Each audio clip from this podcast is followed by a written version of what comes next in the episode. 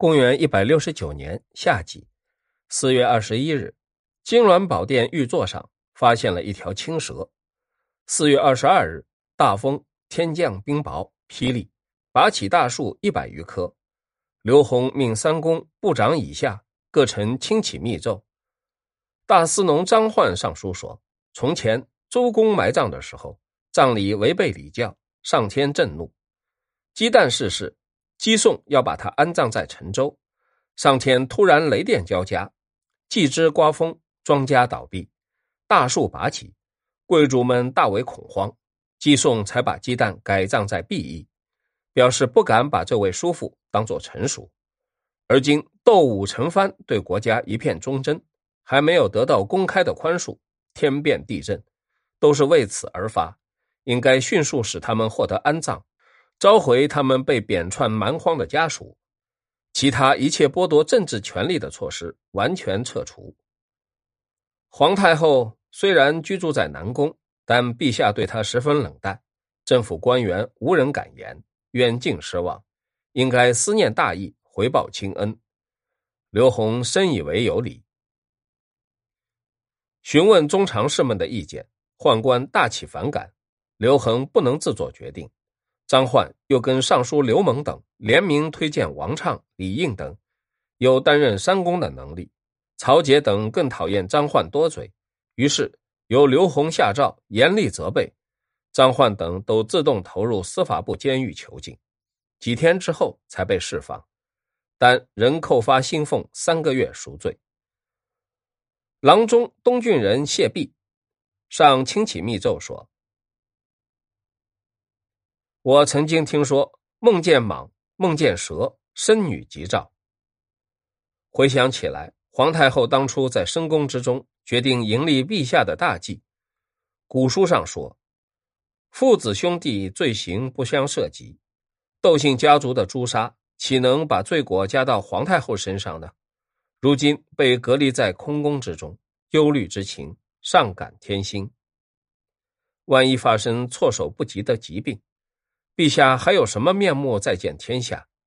孝和皇帝不否定窦太后养育之恩，前世传为美谈。礼经有明文规定，继承谁的香火就是谁的儿子。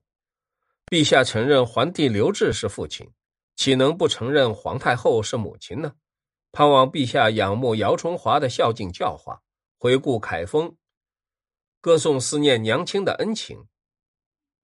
我又听说，开国保家不可任用小人，而今功臣久在外地，没有封爵加俸，而陛下的奶娘却凭空高升，大风以及冰雹都有于此。还有太傅陈蕃为国家献身，竟然被一群邪恶小人陷害，一旦被杀，全族灭绝，刑罚之滥，天下为之震动，甚至连学生门徒以及过去的部属。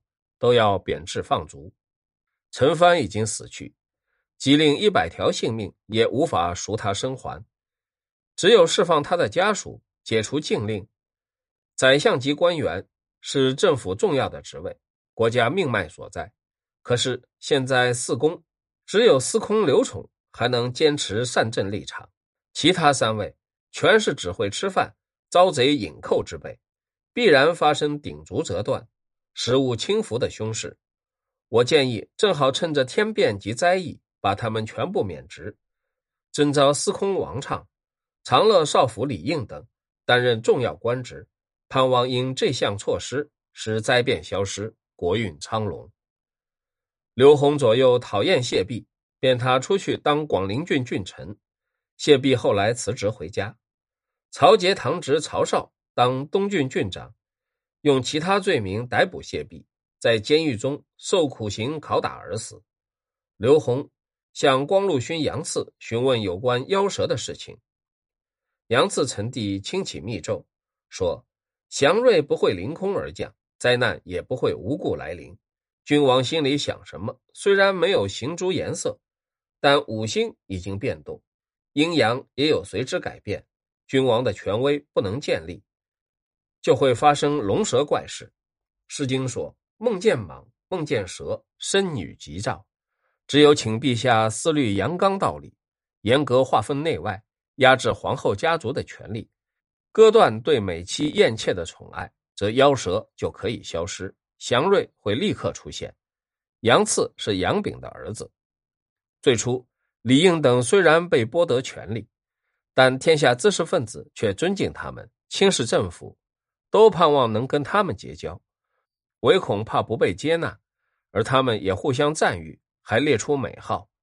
窦武、陈蕃、刘叔是三军，指他们是一代宗师；李应、荀彧、杜密、王畅、刘佑、魏朗、赵典、朱宇是八郡，指他们是一代精英；郭泰、范庞、尹勋、巴素，以及南阳人宗祠、陈留人夏父、汝南人蔡琰、泰山人杨涉是八顾，指他们是一代德行表率；张俭。翟超、陈志、苑康以及三阳人刘表、汝南人陈祥、鲁国人孔毅、三阳人谭父，是八吉，是指他们是一代导师。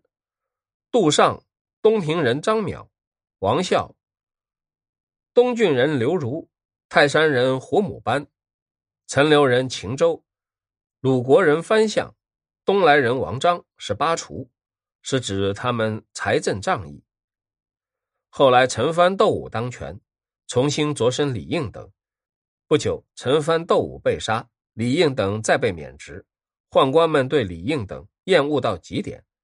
皇帝每颁下诏书，都重申剥夺乱党政治权力的命令。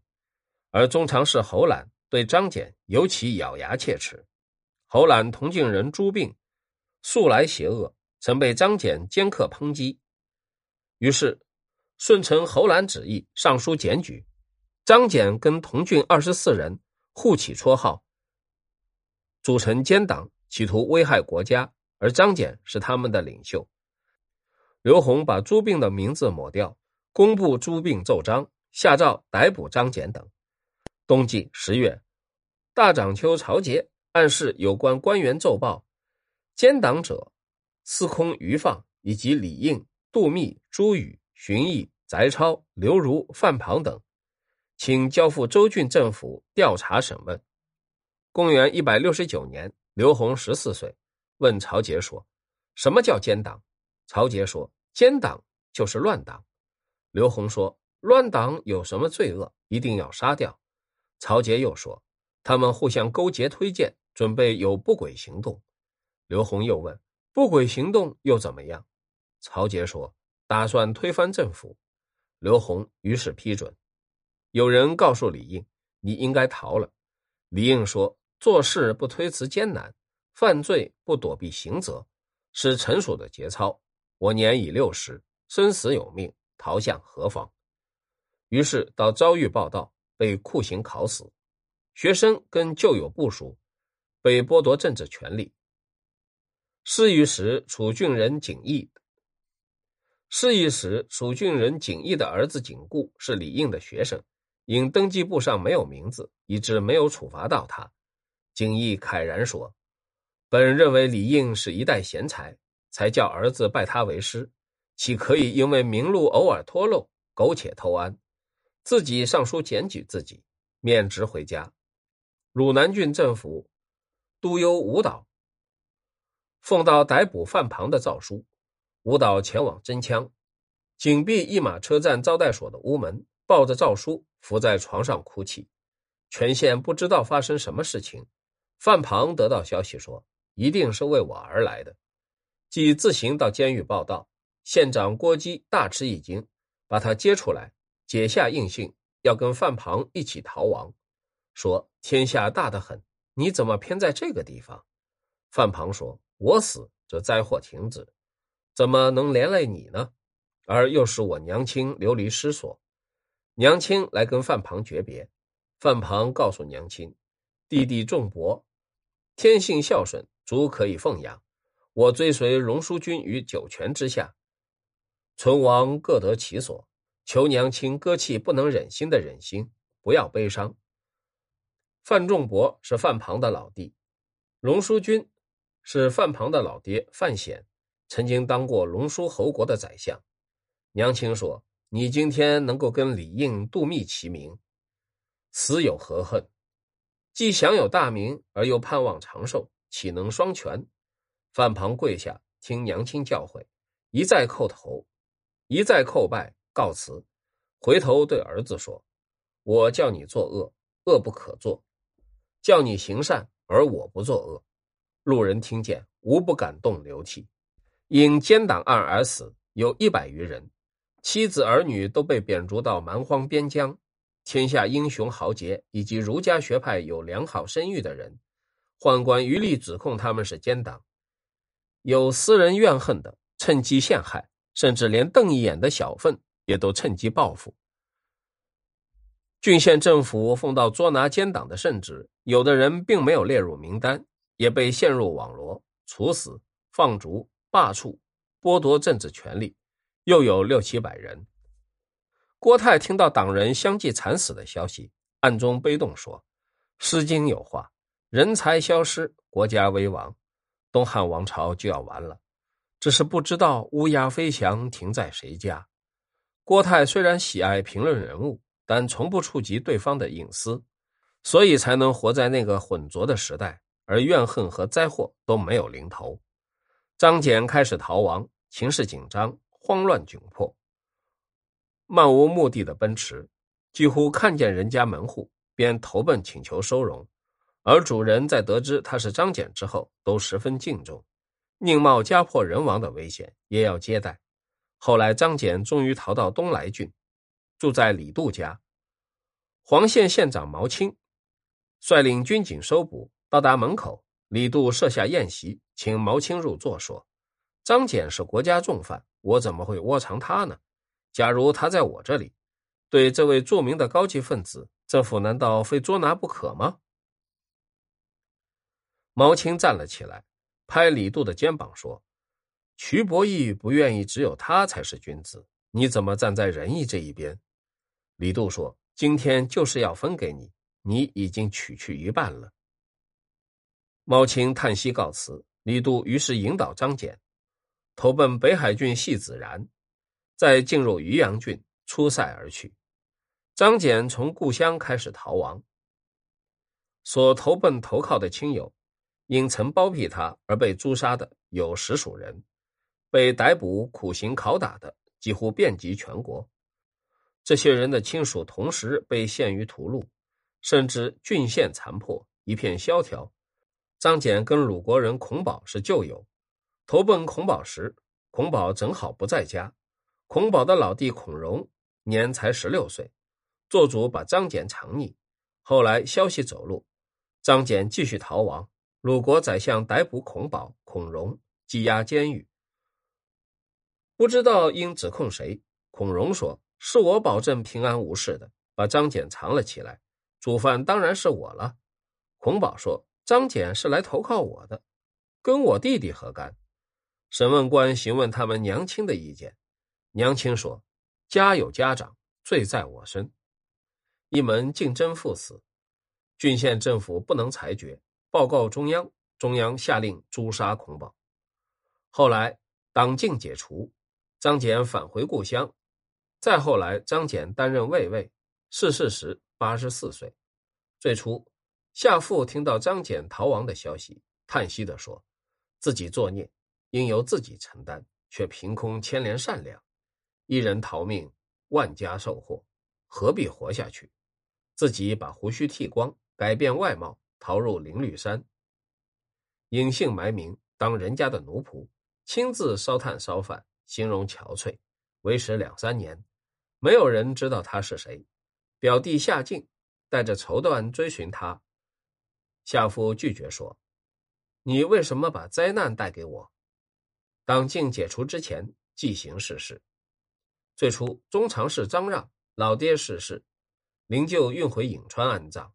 虽然几乎是全郡都来参加丧礼，但知名的高级知识分子却没有一个前来。张让认为是奇耻大辱，只有陈氏单独致道。等到大肆诛杀奸党，张让为了回报陈氏，曾出面保全了很多人。南阳郡人何勇。跟陈蕃、李应素来友善，也在被捕之列。何勇逃亡，改名换姓，躲藏在汝南郡跟南阳郡之间，跟袁绍结为道义之交。何勇时常混入首都洛阳，跟袁绍共同深陷奸党法网的知名之士。策划设计使他们得以逃命，救活的人很多。最初，太尉最初太尉袁汤有三个儿子：袁臣、袁逢和袁伟。袁臣生袁绍，袁逢生袁术，袁逢、袁伟都有清高的声誉，自幼便担任重要官职。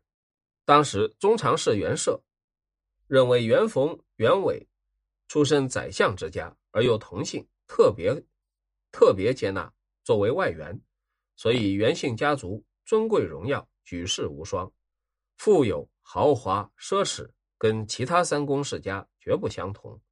袁绍体格健壮，仪容雄伟，结交天下贤才，喜爱高贵名誉。宾客们从四面八方前来依附，豪华型轿车、平民化柴车挤满街巷，首尾相接。袁术也以侠义闻名当时。袁逢的堂侄袁弘从小便有良好品行，半耕半读。袁逢、袁伟常常馈赠他，袁弘全部接受。他看到国势日非，时局险恶，而袁姓家族既富有，而又享誉盛名，趁机陷害，认为不是好现象，常对兄弟们叹息说：“我们先祖的福分，后世子孙不能用高等的品德保守他，却比赛着看谁更骄傲、更奢侈，在乱世争夺权力，好像完全是晋国的山西模式。”好像完全是晋国的山系模式。等到奸党案爆发，袁弘打算逃到高山森林，但因娘亲已老，行动不便，于是在家再住一个土屋，只有窗而没有门，饮食都从窗口递进。娘亲思念儿子时，到窗口去看看他。娘亲走后，就把窗口关闭，兄弟妻子都不见面，自我囚禁十八年，最后在土屋中逝世。最初，范庞等抨击政府，三公部长以下都对他恭敬备至。太学生纷纷学习他的风格，认为学术风气将再兴起，平民出身的知识分子将被重用。只有申屠盘叹息说：“从前战国时代，平民讨论国家大事，各国国王甚至亲自扫地作为前导，结果产生焚书坑儒的灾难。”这正是今天的现象。于是，绝对不踏入梁国跟砀县之间，靠着一棵大树建筑一栋房子，把自己当做奴仆。约有两年，范庞等果然陷入党禁大祸，只有申屠盘因立场超然，没有受到注意。冬季十一月，长乐太仆曹节病危，皇帝刘弘下诏任命他当车骑将军，不久痊愈。缴回印信，任当中常侍，官位特进，俸禄两千担。公元一百七十一年春季正月，汉灵帝刘弘行加冠礼，赦天下，但奸党党人不赦。刘弘思念皇太后窦庙有提拔他登上宝座的恩德，冬季十一月，冬季十月一日，率领文武百官前往南宫觐见。亲自端菜敬酒祝福，而黄门令董蒙趁着这种和解气氛，屡次陈述皇太后的冤枉。刘弘深为相信，所以对于窦庙的奉养比从前丰富。这种现象使曹节、王甫紧张，恨透了董蒙，于是诬控董蒙诽谤皇帝娘亲董太后。董蒙被逮捕下狱，处死。